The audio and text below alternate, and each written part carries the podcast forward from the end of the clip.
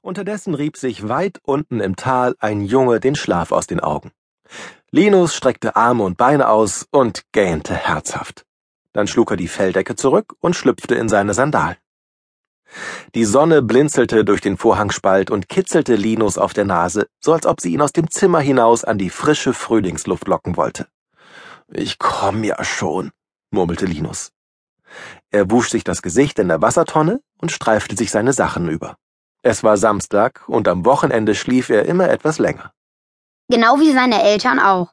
Linus wuselte sich durch die Haare. Er stellte Teller und Becher, Früchte, Brot und den Milchkrug auf den schweren Holztisch. Aufstehen! rief er.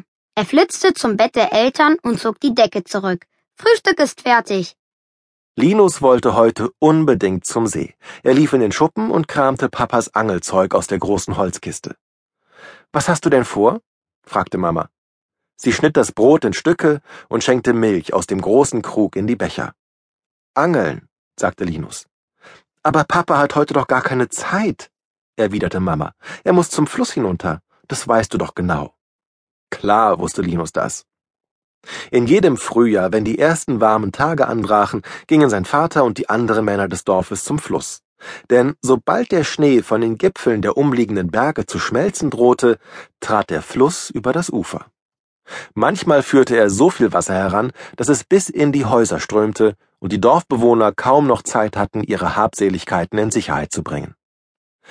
Deshalb karten die Männer nun in jedem Frühjahr Sandsäcke zum Fluss und verteilten sie am Ufer. Manchmal konnten sie so verhindern, dass das Wasser ihre Häuser überschwemmte. Dann helfe ich eben, sagte Linus. Er ließ die Angel sinken. Ich kann auch morgen noch fischen. Doch Mama schüttelte den Kopf. Nein, sagte sie, die Sandsäcke sind viel zu schwer für dich. Pah, schnaubte Linus, sind sie nicht. Immerhin war er acht Jahre alt. Er war viel stärker als Mama dachte. Aber Mama blieb bei ihrem Nein.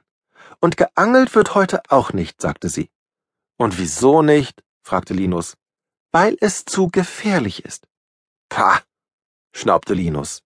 Er ließ sich auf seinen Hocker sinken und guckte sehr wütend. Linus aß nur ein Brot und die Milch trank er auch nicht ganz aus. Bist du schon satt? fragte Mama und strich ihm durch die Haare. Linus antwortete nicht, sondern starrte mit muffligem Gesicht auf den Honigtopf, der gleich vor ihm auf dem Tisch stand. Lass ihn doch, meinte Papa. Er wischte sich die Krümel aus den Mundwinkeln und leerte seinen Becher. Auch Kinder haben manchmal keinen Appetit. Ich glaube, er ist eingeschnappt, sagte Mama, weil ich ihm das Angeln verboten habe. Hm, machte Papa. Hoffnungsvoll blickte Linus zu ihm. Vielleicht bekam er von Papa die Erlaubnis, sozusagen von Mann zu Mann. Aber leider hoffte er vergeblich.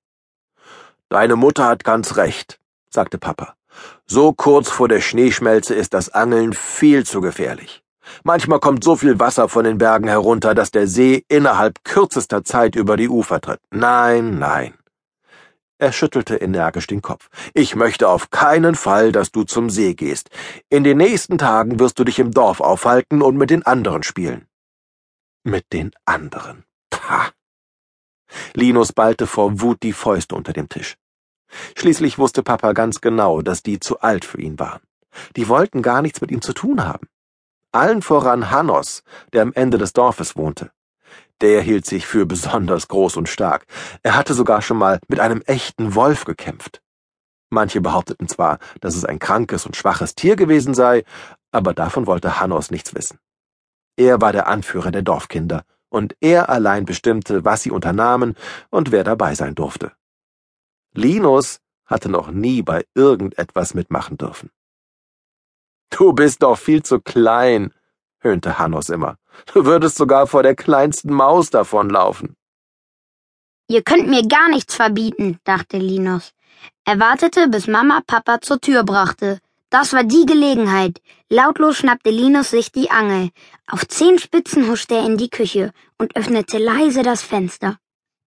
Linus kletterte auf das Sims. Er ließ die Angel ins Beet fallen und sprang hastig hinterher. Das Fenster drückte er wieder zu. Mama würde bestimmt nichts merken. Flink wie ein Wiesel durchquerte Linus den Garten. Im Schatten der großen Eiche warf er die Angel über die Mauer. Sie war ein ganzes Stück höher als er selbst.